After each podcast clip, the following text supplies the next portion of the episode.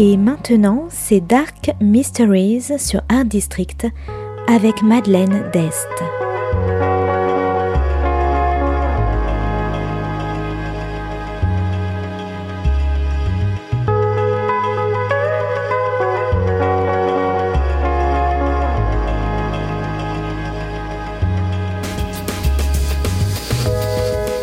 Welcome to Dark Mysteries, a book review show devoted to crime, mysteries, thrillers, and the dark side of human nature. I'm Madeleine d'Este. Join me as I talk about great books in the crime and mystery genre. Today's book is Death Under a Little Sky by Stig Abell. Published by HarperCollins in 2023, today's book is all about new beginnings, life on the land, and secrets. Jake used to be a high flying city police detective, but after a divorce, he received a letter from a solicitor to tell him that he's inherited a house in a remote part of England from his eccentric uncle. With this windfall, Jake decides to chuck away his city life for a new life in the country. The house, while large and impressive and situated on a lake, is missing many comforts like a shower or a washing machine or internet. Jake has to adjust to this new simple life on the land, and within a few weeks he started to get to know the locals, including the pretty vet Livia.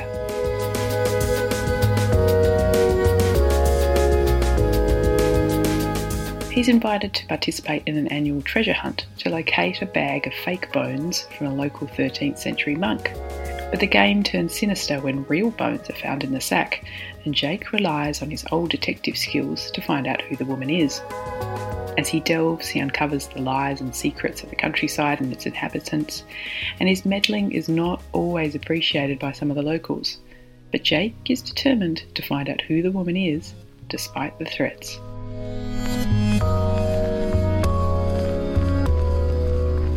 Death Under a Little Sky is a detective novel with a difference.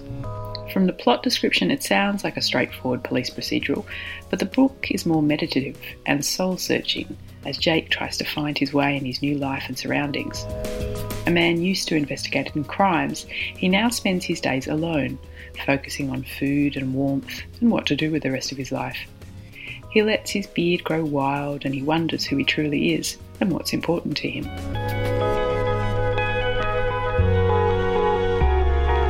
Inheriting a house in the country sounds like a dream come true, but the locals are not as friendly as they first appear especially when Jake starts poking about in their business.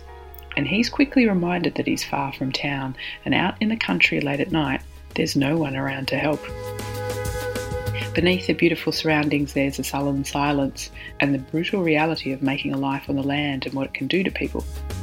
There are secrets and people willing to look the other way in case they need to call on their neighbours for help.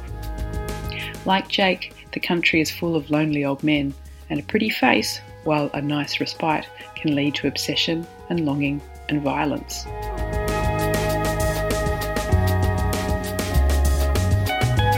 Death Under a Little Sky is also about what's important. Is it family, children, community? Is it purpose, money, or books? And how each person has to find their own meaning. So, if you like the big questions of life, beautiful landscapes, hermit detectives, feisty vets, and cider, you might like Death Under a Little Sky by Stig Abell. Thanks for listening to Dark Mysteries. If you have any feedback or want to say hello, you can contact me at Art District Radio by email at mde at artdistrict-radio.com. Or if you'd like to listen to past reviews, please go to artdistrictradio.com forward slash podcast. And until next time, happy reading.